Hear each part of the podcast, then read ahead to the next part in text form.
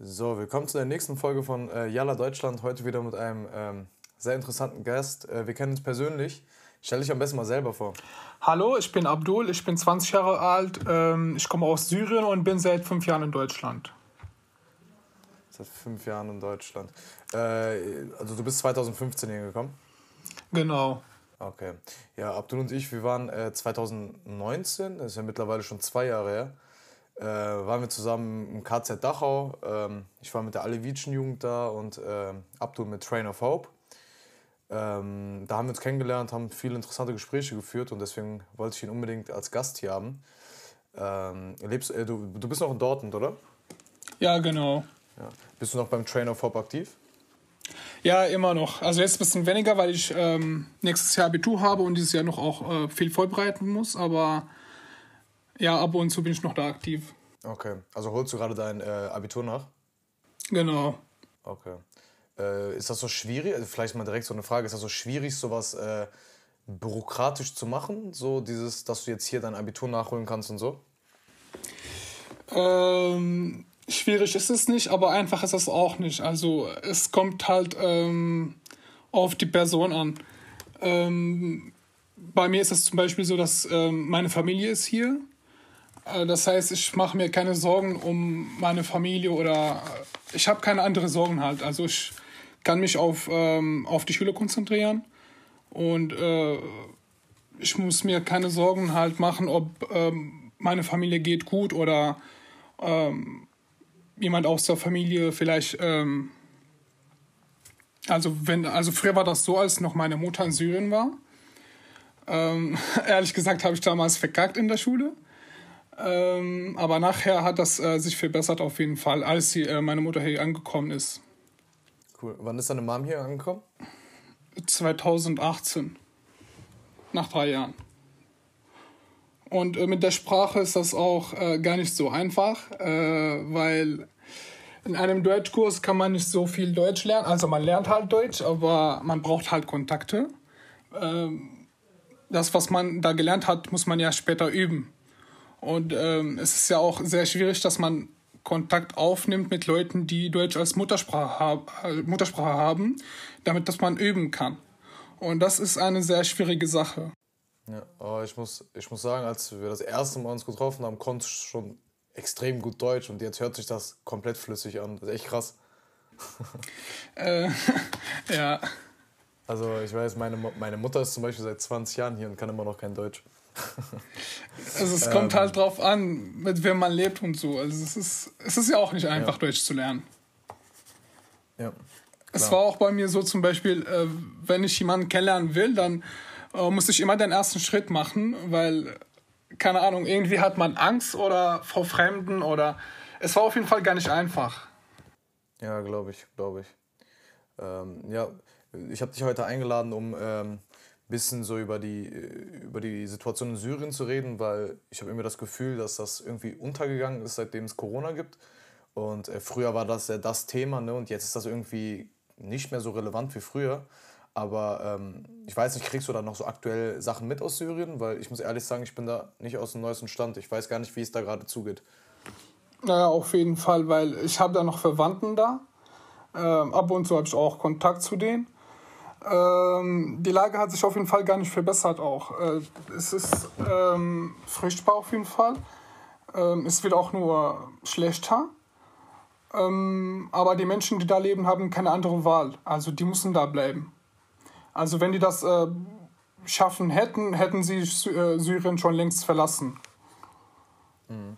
Warum, warum ist es so schwierig, so zu flüchten? Also natürlich ist es schwierig, aber was sind so die Gründe?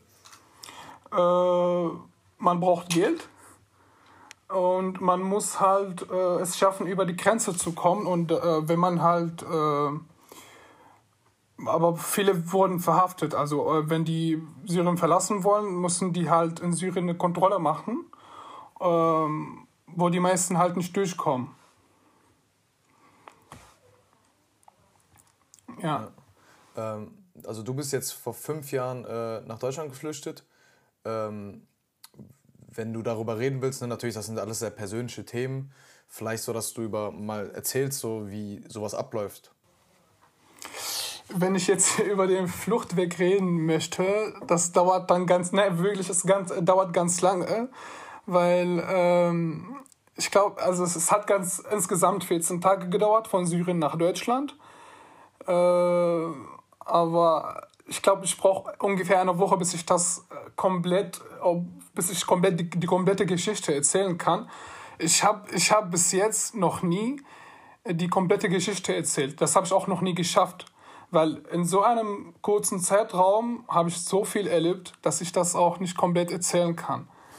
Und dass ich mich auch nicht mal an alles erinnern kann. Es ist auch, also das, was wir erlebt haben auf dem Fluchtweg, war auch ähm, sehr schlimm auf jeden Fall. Was, also ich will echt, falls, das so, falls du nicht darüber reden willst, musst du nicht darüber reden, aber... Nee, nee, ähm, ich kann darüber reden, ich kann darüber reden, ähm, es ist kein Problem.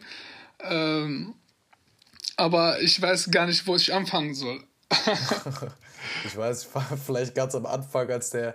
Wie hast du den, sagen wir mal, fangen wir mal an mit, wie hast du den Entschluss gefasst, dass du, dass du weg willst? Wie war das? Äh, damals waren ähm, meine zwei große Brüder, damals haben die Syrien verlassen. Und dann bin ich mit einem Bruder und meiner Schwester und meiner Mutter in Syrien geblieben. Und äh, die Lage hat sich nur also die war immer nur schlechter. Ähm, und irgendwann ging es halt nicht mehr. Äh, mein Bruder sollte dann äh, zur Armee gehen, also musste er. Äh, und ähm, er wurde verhaftet für zwei, drei Tage. Und dann hat meine Mutter sich entschieden, okay, ich will jetzt, äh, also jetzt, da dieses Kind jetzt verhaftet wurde, irgendwann wird das andere Kind auch verhaftet. Dann hat sie sich entschieden, weil damals war ich noch 14, da hat sie sich entschieden, okay, ich will ähm, alle meine Kinder halt ähm, rausschicken, die sollen nicht mehr hier bleiben. Und dann, nach einer Woche, nachdem mein Bruder verhaftet wurde, äh, haben wir Syrien verlassen. Okay. Aber jetzt ja. äh, ohne deine Mutter erstmal. Also mein... Br Bitte? Also ohne deine Mutter als erstmal, sondern nur du und dein Bruder. Ja, ja. Genau. Äh, darf ich fragen, was das Nur für ein, und mein Bruder. Darf ich fragen, was das für ein Gefühl ist, so wenn man Familienmitglieder zurücklässt und man selber flüchtet? Das kann man nicht beschreiben. Das ist, ähm, als ob du ein Auge verlierst.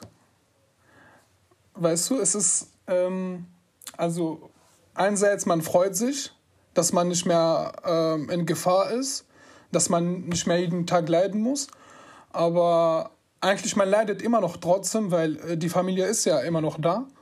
Und wenn ein Mitglied von der Familie leidet, dann leide ich auch. Klar. Ja. Ja.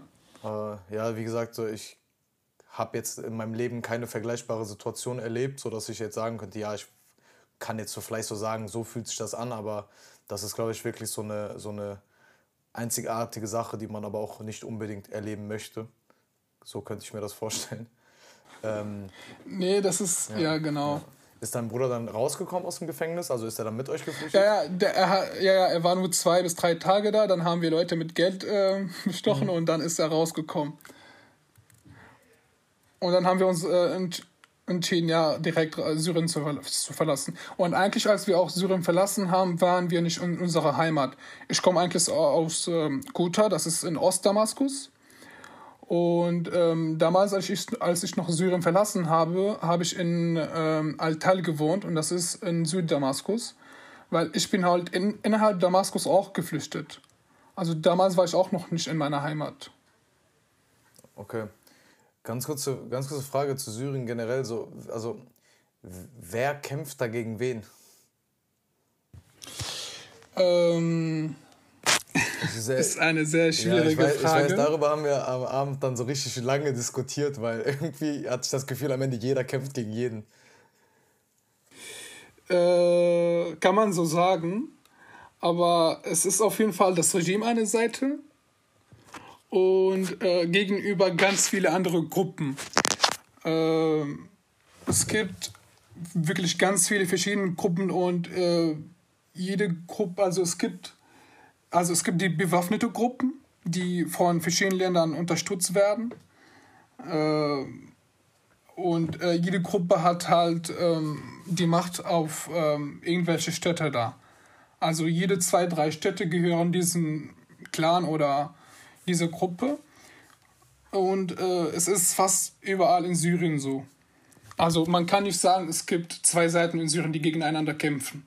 Das Regime und äh, die Leute, die gegen das Regime sind. Das gibt's halt nicht. Es gibt einmal das Regime und auch ganz viele Gruppen, die gegeneinander äh, kämpfen. Mhm. Ja, sehr, sehr komplizierte Lage. Das, äh, man Auf kommt jeden da ja Fall, gar nicht ja. mehr mit. Ja, und äh, der Krieg geht auch schon seit, wie lange? Seit fast zehn Jahren, oder? Seit, seit zehn Jahren, genau. Seit zehn Jahren. Ja, du warst ja auch sehr jung, also du warst ja noch ein Jugendlicher, als das alles angefangen hat. Das Wie, stimmt, wie, ja. wie, wie war das für dich so? Hast du davor schon irgendwie Krieg erlebt oder war das auch für dich das erste Mal, dass du dann irgendwie sowas erlebt hast? Ähm, ja, natürlich, ich habe es zum ersten Mal da erlebt. Ähm, damals war ich noch zehn Jahre alt. Ähm, ja, es hat sich auf einmal alles geändert. Früher ist man ganz normal zur Schule gegangen, man ähm, hat alles normal gemacht, ganz normal im Alltag auch wie immer gemacht.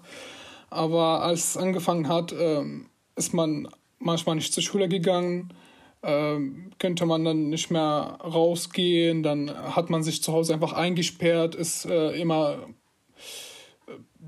die Lage war immer nur schlechter, manchmal gab es nichts zum Essen. Ähm, nicht, nur, nicht, weil man kein Geld hat, sondern weil es nichts zu kaufen da ist. Weil man vielleicht, äh, also da, wo ich herkomme, in Ostdamaskus, wir waren in einer Stadt, wo, es, ähm, wo die uns halt in, einem, in einer Stadt so geschlossen haben, sozusagen. Also man könnte nicht raus und nicht rein und es dürften keine Lebensmittel da zu uns geliefert werden. Und es gab auch Menschen, die zum Beispiel ihre Autos oder ihre Wohnungen gegen äh, zwei Kilo Reis oder so getauscht haben. Nur für ihre Kinder. Also es, die Situation da war wirklich sehr, sehr schlimm. Krass. Das ist sehr krass, ja. Ja. ja und ähm, dann habt ihr euch ja entschlossen, dass ihr ähm, fliehen möchtet. Ähm, hattet, hattet ihr direkt ein Ziel? Also wollt, wolltet ihr nach Deutschland oder wolltet ihr einfach nur raus? Als ich noch in Ostdamaskus war, das war 2013, wir haben uns entschlossen, ähm, zu, einem anderen Stadt, zu einer anderen Stadt zu äh, fliehen, äh, wo meine Mutter herkommt.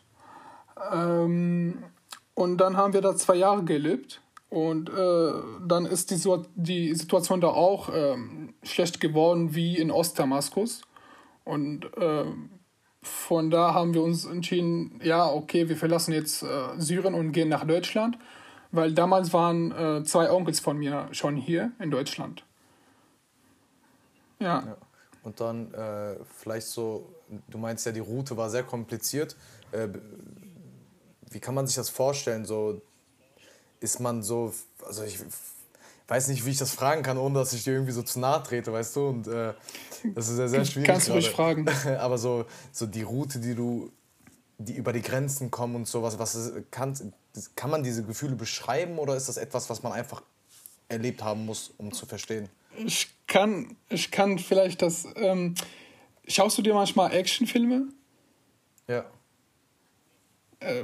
weißt du, wenn, wie, also man kann das mit wirklich mit Actionfilme vergleichen. Man muss fliehen, man, sich, man muss sich verstecken, man muss ähm, vor der Polizei rennen, man muss. Es ist auch was ähnliches, aber äh, wenn man den Film, wenn man sich den Film anschaut, hat man Spaß dabei. Aber bei uns äh, erlebt man keinen Spaß und es ist keine Spaßsache. Da geht es um Leben. Und wenn man einen Fehler macht oder irgendwas äh, oder missbaut, dann zahlt man vielleicht, ähm, also der Preis ist gar nicht äh, günstig. Ich meine damit, äh, es ist, man zahlt vielleicht ähm, sein Leben damit. Verstehst du, was ich ja. meine? Ja, ja, ja, ich verstehe, was du meinst. Ja, man kann, ist nicht einfach so irgendwann vorbei und dann verlässt du das Kino oder so, sondern Nee, nee, ja. genau. ja. Was- Man, was ich wurde ja auch verhaftet in, in Serum. Ich wurde, wir waren in dem Wald und dann äh, wurden wir erwischt. wir sind in dem Wald geflohen äh, und dann sind die Polizei halt hinterher äh, mit den Autos gefahren und dann haben die äh, zwei, drei Leute von meiner Gruppe erwischt. Und weil die zwei, Leut, zwei, drei Leute von uns erwischt haben, wollten wir alle rausgehen. Dann äh, wir wollten uns nicht mehr verstecken. Wir, weil wir wollten als Gruppe alle gemeinsam bleiben. Und dann äh, sind wir alle halt rausgegangen und äh, sind einfach zur Polizei gegangen und haben wir eine Nacht da bei denen ähm, in der Wache verbracht. Da mussten wir Strafe zahlen und dann wieder rausgehen. Mhm. Ja. Ähm, du bist auch über Türkei, oder? Genau, von Türkei nach Griechenland mit dem Boot.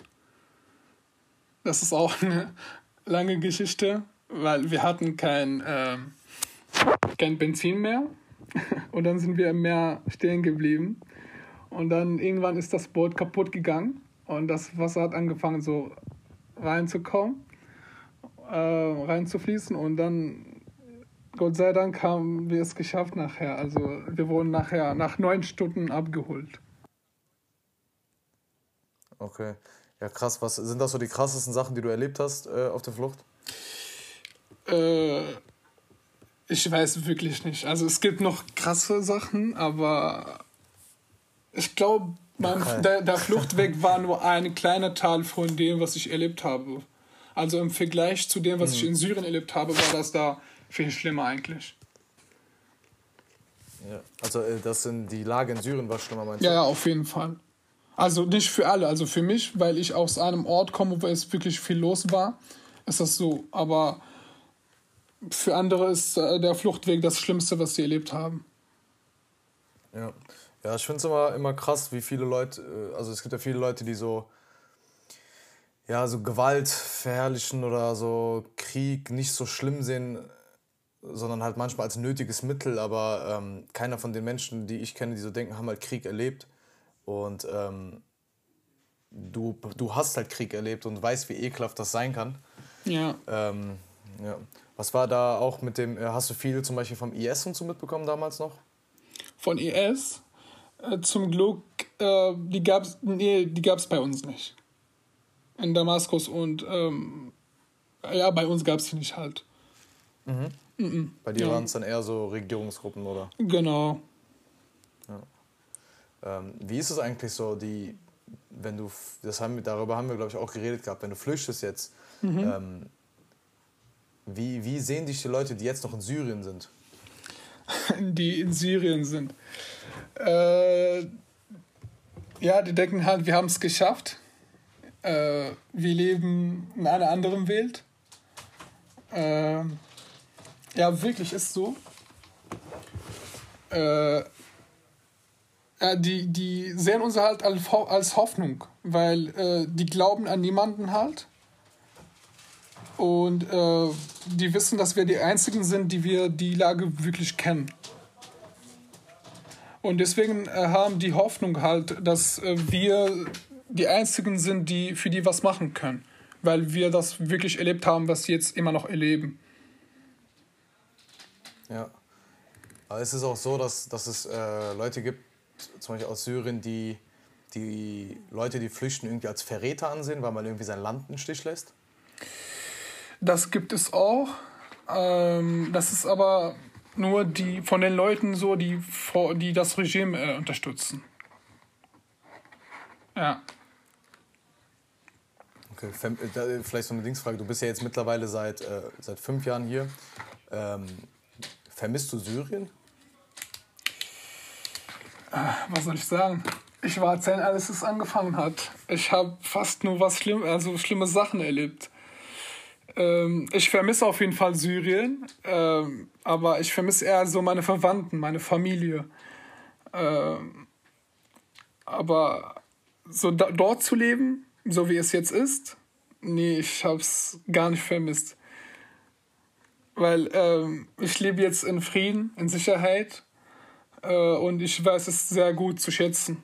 Ja. Ja. Äh, ja. Du bist, bist du direkt, als du in Deutschland angekommen bist, nach Dortmund oder warst du vorher irgendwo anders? Nee, ich war früher in, in Osten. Okay. Äh, in, Mecklen in Mecklenburg-Vorpommern. Mhm. Und dann, warum bist du nach Dortmund? Äh, mein Onkel war hier und dann haben wir uns entschieden, dass wir alle in einer Stadt wohnen. Ich habe hier ganz viele Verwandten, wir sind ungefähr hier 50 Leute. Äh, ich habe eine sehr große Familie und äh, fast alle wohnen äh, in Dortmund und haben. Also wohnst du jetzt auch bei deiner Fam? Ja. Okay. Ähm, mich würde mal interessieren, so, du bist ja jetzt nach Deutschland gekommen und hast ja, ich glaube, relativ schnell auch bei Train of Hope angefangen. Ja, genau. Ähm, oder bist da ja politisch aktiv. Vielleicht willst du mir etwas über den Train of Hope erzählen? Ja, das mit Train of Hope war eigentlich ein Zufall. Äh, die wollten mal deren Seminarraum äh, umbauen oder irgendwas machen und dann bin ich äh, mit meinem Bruder hingegangen und habe mitgemacht. Und seitdem bin ich da geblieben und habe immer mitgemacht. ja. Was, was ist der Train of Hope? Was macht ihr? Das ist eigentlich ein Flüchtlingshilfeverein. Ähm, aber eigentlich, äh, da helfen wir jedem, der Hilfe braucht. Äh, wir haben da eine Kochaktion. Da kochen wir für die Obdachlosen. Ich habe diese Aktion für sechs Monate ungefähr geleitet. Und da haben wir jede Woche gekocht und äh, ungefähr 100 Portionen ähm, in der Stadt verteilt. Und das machen wir immer noch. Und da bieten wir Seminare an, Workshops, ähm, ja, sowas halt. Mhm. Ja. Cool. Ja, es ist auf jeden Fall eine super, super Orga. Auch die ganzen äh, Leute, die ich bis jetzt kennenlernen durfte, äh, waren sehr sympathische Menschen. Und ähm, da, da noch ganz wichtig, da bieten wir noch Beratung an für die Leute, die kein Deutsch können. Also da füllen wir Unterlagen aus, ähm, begleiten Leuten zu den Behörden und übersetzen. Ja. Ja, ist auf jeden Fall eine krasse Sache. Mich, mich würde mal interessieren, wie, wie es dazu kam, dass du, dass du dich so versuchst, politisch zu engagieren. Ist es, weil du gesehen hast, wie schlimm es sein kann und deswegen willst du was tun? Genau, also ich mag es, etwas zu verändern. Äh, ich glaube auch daran, dass man dafür kämpfen muss, für das, was man halt haben will. Und ich will, dass wir irgendwann auch, auch in Frieden leben. Aber das kann man einfach nicht nur so sagen, da, da, dafür muss man kämpfen und dafür, daran muss man arbeiten.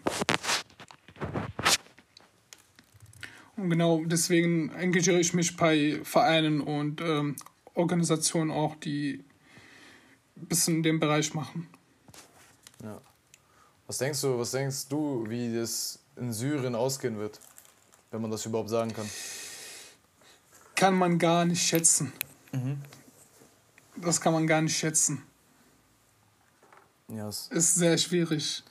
Ja, vor allem, wie du auch gesagt hast, ne, wenn da so viele verschiedene Gruppen sind und da weißt du ja gar nicht. Also es, es, ist, es, es sind halt nur, nicht nur Gruppen, sondern es sind halt auch Länder, die da auch ihre Leute haben als vor ein paar Jahren sich äh, Saudi-Arabien und Katar gestritten haben, haben sich zwei äh, bewaffnete, bewaffnete Gruppen in Ostdamaskus auch ähm, gestritten und deswegen sind 400 junge Menschen gestorben. Diese 400 Menschen waren Syrer und haben wegen einem Streit im Ausland sich gestritten, obwohl das sie gar nicht angeht. Also wenn man sich das anschaut oder wenn man das mitbekommt, man, man will halt einfach nur weinen. Das ist so traurig. Ja, da werden halt andere Interessen äh, werden auf syrischem Boden ausgetragen, ne? Also auch genau. Russland, genau. Amerika, genau. Türkei. Mittlerweile sind ja fast alle drin. Ja. Ja, das ist echt. Ja, ja, das stimmt. Das ist echt. Was, was denkst du, was, was, was müsste getan werden, damit sich da was bessert?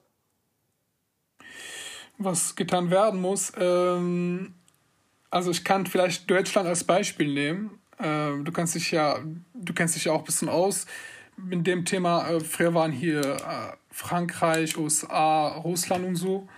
Und die haben halt den Krieg gestoppt. Und ich finde, wenn es keine Länder gibt, die wirklich die Macht haben und auch, äh,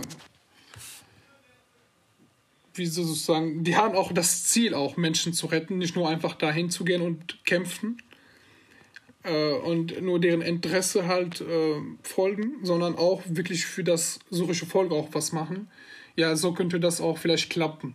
Aber ich habe keine Hoffnung äh, in diesen, bei diesen Ländern, die Macht haben. Ja, also du glaubst aber nicht, dass das Syrien allein schaffen wird. Ne? Dafür ist es, glaube ich, schon zu spät.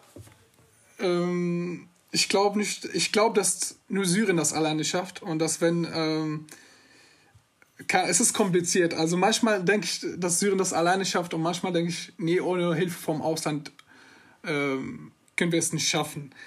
es ist wirklich sehr kompliziert. Aber in Deutschland hat es geklappt. Damals. Die, ähm, es, gibt ja, es gibt ja so viele Vorurteile über Menschen, die, die flüchten. Ähm, und auch viele, ja, vor allem, das stimmt. Ja, viele vor allem auch das so stimmt. Rechte, also aus rechten Parteien ist es ja oft so, dass Mm, das, das ist eigentlich nicht nur bei aus ähm, rechten Parteien so. Es ist von ganz normalen Leuten auch. Äh, Vorurteile haben wirklich die meisten. Ähm, das ist aber auch nicht unbedingt was Schlechtes. Ähm, es war auch früher so, als ich an Seminaren teilgenommen habe, da haben wir Leute kennengelernt. Am ersten Tag sagen die, ähm, ihr seid wirklich ganz cool und so. Und ja, ist halt normal. Und am nächsten Tag so, am dritten Tag auch das gleiche und dann so am Ende des Seminars sagen die, ihr seid eigentlich ganz nett und nicht so wie die anderen das über euch sagen, ne? Also das haben wir eigentlich gar nicht gedacht und so. Und dann hat, denkt man sich, was, was habt ihr denn euch gedacht? Was sind wir denn? Das ist wirklich ganz lustig, weil die sind eigentlich ganz gute Menschen, aber die, keine Ahnung, die schützen sich halt, wenn die diese Vorurteile haben. Und äh, viele Leute haben halt Angst, äh, mit uns irgendwas zu unternehmen. Aber ich glaube, wenn man mit uns irgendwas macht, als Flüchtlinge, hat man nachher keine Angst mehr oder keine Vorurteile. Aber man macht halt den ersten Schritt nicht. Ja, es ist halt. Man fragt viel, nicht nach. Äh, ja. Es ist halt viel so äh, gespalten worden und so damals, ne? Also es wurde als Krise betitelt und dann äh, Silvester und äh, in Köln und da wurden ja sehr viele Sachen irgendwie, also es, geflüchtete Menschen wurden versucht, in ein sehr schlechtes Licht zu rücken. Ja, das und dann stimmt. Haben sich natürlich so sehr viele ähm, das ja irgendwie natürlich so unterbewusst, ne, haben die das dann irgendwie in sich und denken dann, dass das irgendwelche äh, asozial, äh, okay, asozial ist auch nicht das richtige Wort mehr. Aber du weißt, was ich meine. Man hat mhm. einfach Vorteile in seinem Kopf. Was denkst du, sind so die größten Vorteile, die äh, geflüchtete Menschen so zu kämpfen haben? Das ist eine gute Frage. ähm, ich habe wirklich keine Ahnung, aber man hat Angst vor uns. Das verstehe ich nicht. Ähm, wenn ich ähm, direkt, also manchmal, wenn ich irgendjemanden kennenlerne, äh, versuche ich am Anfang nicht zu sagen, dass ich ähm, ein Flüchtling bin. Weil ich es oft erlebt habe, wenn ich das direkt am Anfang sage, versuchen sie halt gar nicht Kontakt aufzubauen. Aber wenn ich das später sage, nachdem die mich wirklich gut kennengelernt haben, dann sind sie halt überrascht und haben es gar nicht erwartet, dass ich halt so bin, wie ich bin. Ja, Verstehst du, was ich meine? Ja, ja, ist, ich verstehe es und ich finde sowas so unglaublich traurig. Ne, finde ich man, auch, aber ja. äh, die Medien spielt da ihre Rolle, ne? Ja, Na, es, ist, es ist halt sehr schwierig anders. Also, also ich verstehe diese Herangehensweise, die du, die du machst.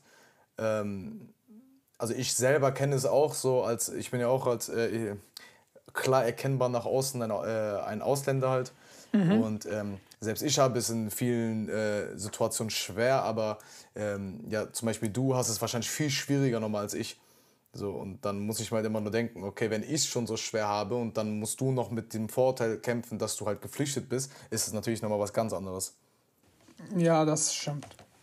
Ja. Aber es gibt ja auch viele, so, das kommt aber vor allem so von konservativeren und rechten Menschen, ist ja das zum Beispiel, ähm, warum ihr überhaupt geflohen seid, ne? So, zum Glück, solche Menschen habe ich nicht oft ähm, halt getroffen. Ähm, ich wurde auch, ich wurde ein paar Mal rassistisch behandelt, aber eigentlich nicht von rassistischen Menschen.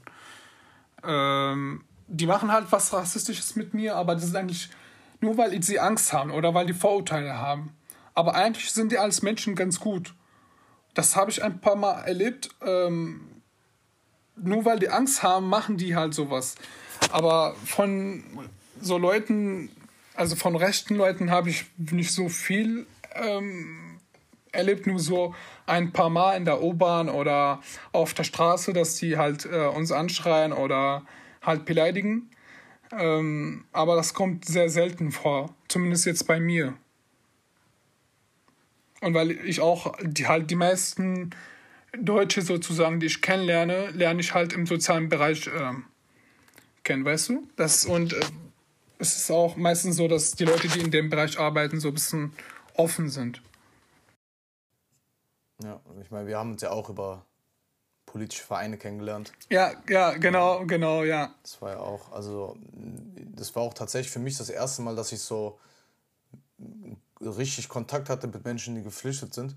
Und ähm, das also hat mich auch auf jeden Fall so krass geprägt danach, weil wir waren ja echt so abends, dann immer haben wir sehr lange geredet gehabt, immer über über Syrien und über ja, Fluchten und Kämpfe. Und äh, mit den ganzen Jungs da. Und das waren halt sehr, sehr interessante Gespräche, die dann so einen zum Nachdenken bringen.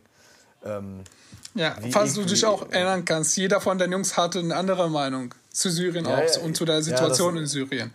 Genau, das, das war nämlich das, was ich am meisten. Es waren, glaube ich, wir haben fünf Leuten Gespräche geführt, also mit dir. Äh, und jeder hatte wirklich eine andere Gruppe, die er supportet und eine andere Meinung. Das ist krass. ja. Und da, da wurde mir erst so klar, okay, ey, das ist ja echt nicht so leicht, wie man denkt, dass da irgendwie so zwei Parteien gut und böse sind. Ja. ja. Ja, es ist auf jeden Fall ähm, eine sehr kritische Sache, aber vielleicht noch so mal. Ich habe ja gerade gesagt, so viele Menschen verstehen, glaube ich, nicht, wie ekelhaft der Krieg sein kann. Ne? Und du hast gerade eben schon gesagt, mit dem Essen und so. Ähm, falls es, wie gesagt, dir nicht zu nahe trete, ähm, was sind, für, was sind für dich die schlimmsten Sachen am Krieg gewesen? Für mich das war das Schlimmste, wenn ähm,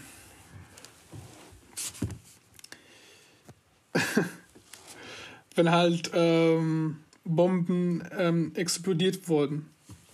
Äh, wenn diese ganz laute, wenn das Ding halt so ganz laut ist und sehr nah ist, das macht sehr viel Angst.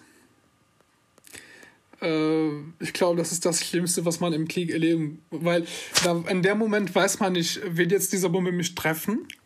Kommt das auf mich jetzt oder wird das woanders? Äh, keine Ahnung. Also es ist, in dem Moment denkt man, okay, vielleicht ist das jetzt mein letzter Moment im Leben.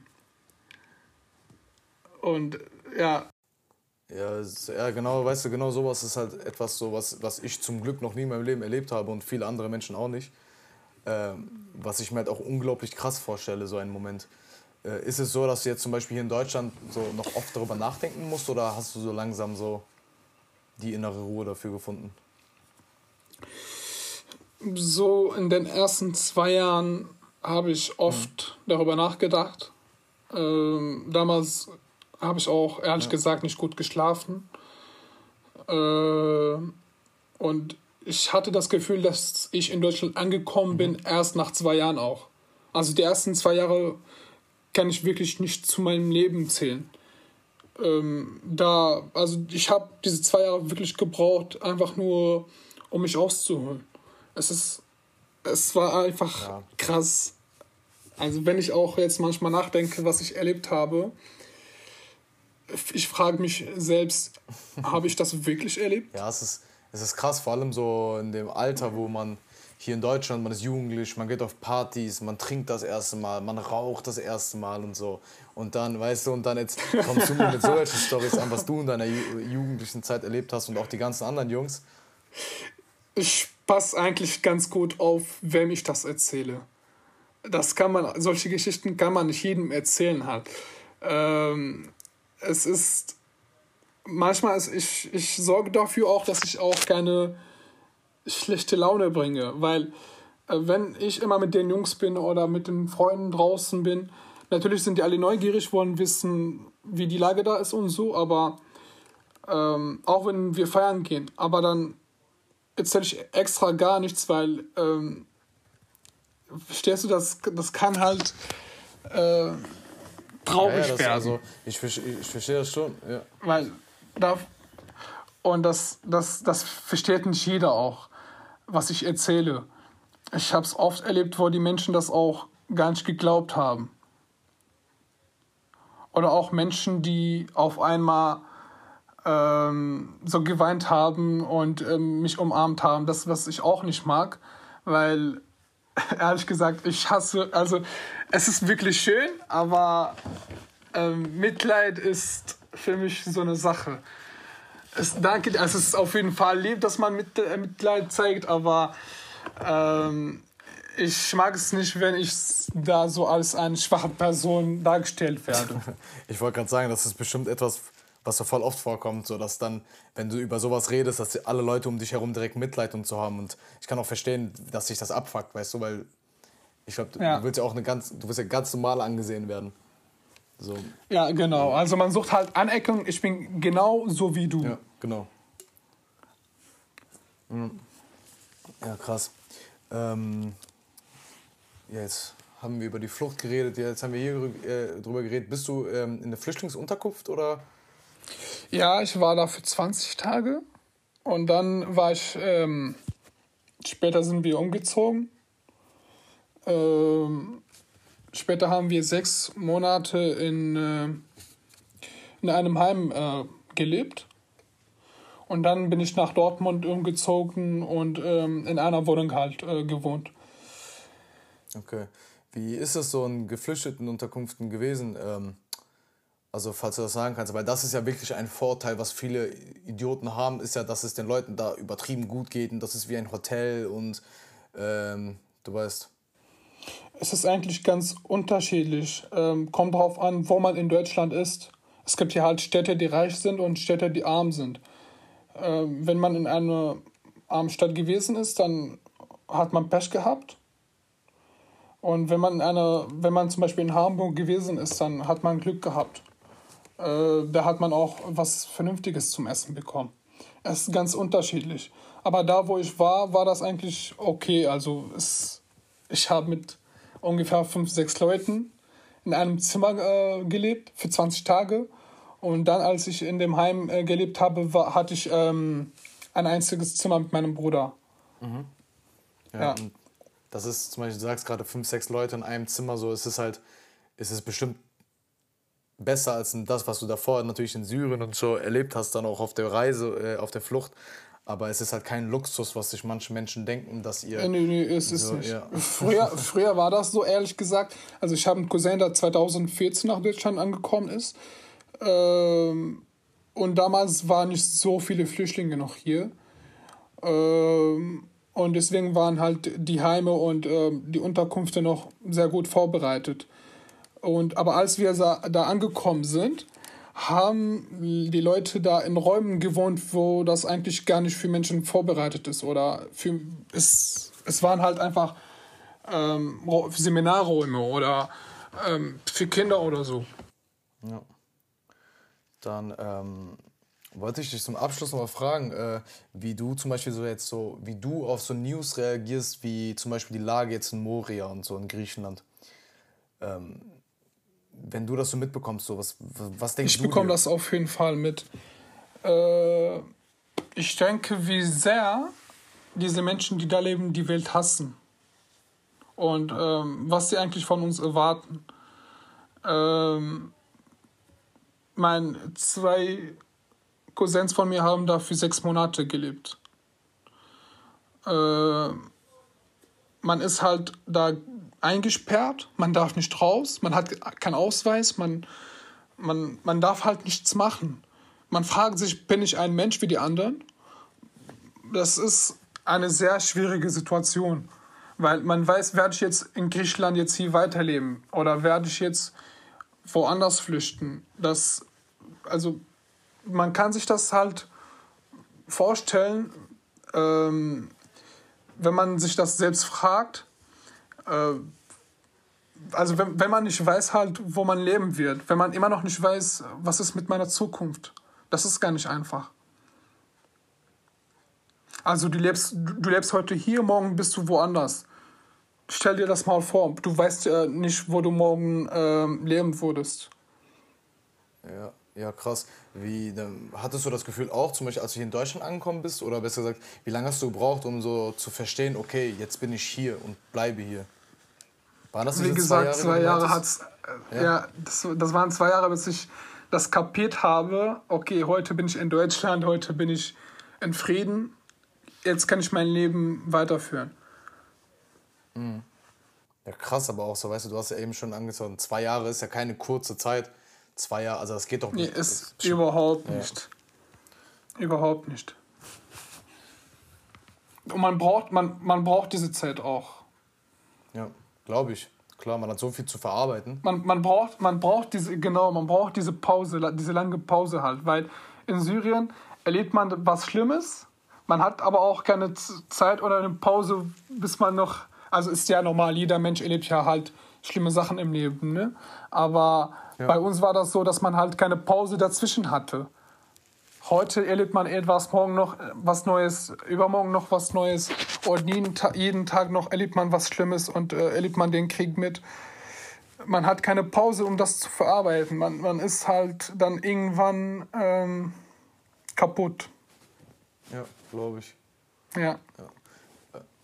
Würdest du sagen, so, es ist eine ganz ekelhafte Frage, aber also fühlst du dich gut integriert in Deutschland jetzt? Eine kommt drauf an, wie man halt. Was heißt eigentlich Integration? Ja, das ist. Ich, das, das ich habe die Frage jetzt so ganz ekelhaft gestellt, ne? Du weißt. Nee, nee, es ist eigentlich. Da hast du recht, aber.